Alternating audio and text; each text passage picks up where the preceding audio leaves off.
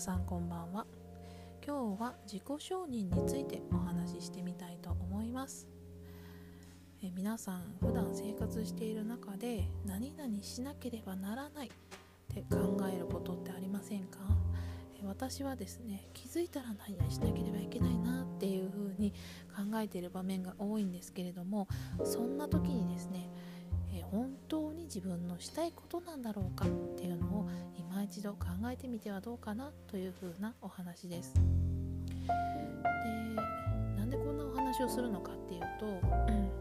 特にですね幼少期の価値観の刷り込みっていうものは大人になってからも影響が非常に大きくってであの特に親の教えっていうものが無意識の判断になっていることがあるからですね。例えばあの親がですね、えー、結果が全てだ、うん、結果を出さないといけないっていう風に、まあ、教わった場合ですね。自分が結果を出せなかった場合に、えー、要は自分が結果を出せない。でその教え通りに、えー、自分がそれを守ろうとするんですね。無意識のうちに、えー、そうすると結果を出せていない自分っていうのはダメなんだ。っていう風にして、えその教え通りに守ることによって自分を否定してしまうっていうことが起こるわけですね。ですのでこの無意識の判断っていうものが、え普段の生活の中で非常に多くなされてるんですね。でまあ私もですね今2歳10ヶ月の娘を育てている時に今度親側の立場として、えー、それを考えた時に例えば、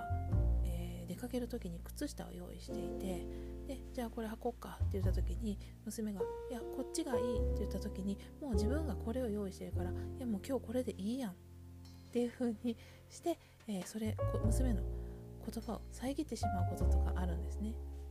でも娘は特にあの反抗したりとかしないので「うん分かった」って言って、えー、それを履くわけですね。その時にはっ娘がこっちがいいって言ったのに別にそっちにすればいいんだけれども服装のえ自分の親親の視点で考えた服装のコーディネートから考えたらえこっちの方がいいのかなっていう風にして選んだものを、まあ、娘はすっと受け入れるわけなんですけれどもでこれがですねもうまさに、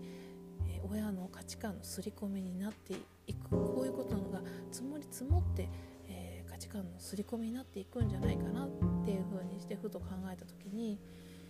あちょっとこういうことしてみたいな。でまああの年頃もあのだんだんこの今2歳から3歳にかけて自分でね前向きにいろんなこと取り組もうと。先々自分でやってみようっていう風にするんだけれどもその時にいやこっちの方がいいよって。ついついあの何気なくこちらとしては言ってしまってる。まあ別にそれが悪いことではないんだけれどにその子供がしたいって思ってることに耳を傾けられているだろうかと親があの感じておくことで、えー、子供のですね価値観を伸ばしていく、えー、価値観を育ててあげるっていうことができるんじゃないかなっていうふうにして考えています。でまあ子供の立場からすると大人になってもですね いつまでも子供なわけですね。ですからという時に何かを判断するってなった時に親に昔々あの教わった。そういう価値観ですね。気づいたらそれに左右されてるっていうことは非常にあると思います。でここでですね、えー、皆さんに、えー、そういうことが多いなぁと、えー、無意識のうちの判断っていうものがどこから来てるのかっていうのを考えた時にあ意外とこう幼少期に親から言われたこととかっていうのが刷り込まれているなと感じた時に本当に自分がありたい方本当に自分がありたい姿もっともっと信じていいと思います。で自己承認をしましょうっていうお話ですね。自分でいいんだこれを選んでも大丈夫なんだ自分のやりたいことをやるんだっていう風にして、えー、自分のありたい方を選ぶですね。なかなかそう言っても周りの目が気になったりとかね、することもあるとは思うんだけれども一体自分がどうなりたいかっていうことは自分でしか選択できないわけですね。ですので自分で自分を承認する自己承認ですねこれ非常に大事な考え方だと思いますので皆さんですね、えー、普段何々しなければいけないななんていうことが、えー、出てきた場合に本当に自分は何がしたいんだろうか本当に自分のしたいことなんだろうかそれは本当にしないといけないことなんだろうか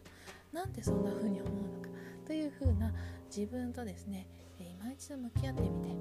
えー、もしですねどこかで価値観の刷り込みが行われているなと感じた場合は自分のありたい方を選ぶ自分のありたい姿でいていいんだっていう自己承認ですね、えー、大事にしてもらえたらいかがかなという風なお話でした。はいということで今日もご視聴いただきましてありがとうございました。では失礼いたします。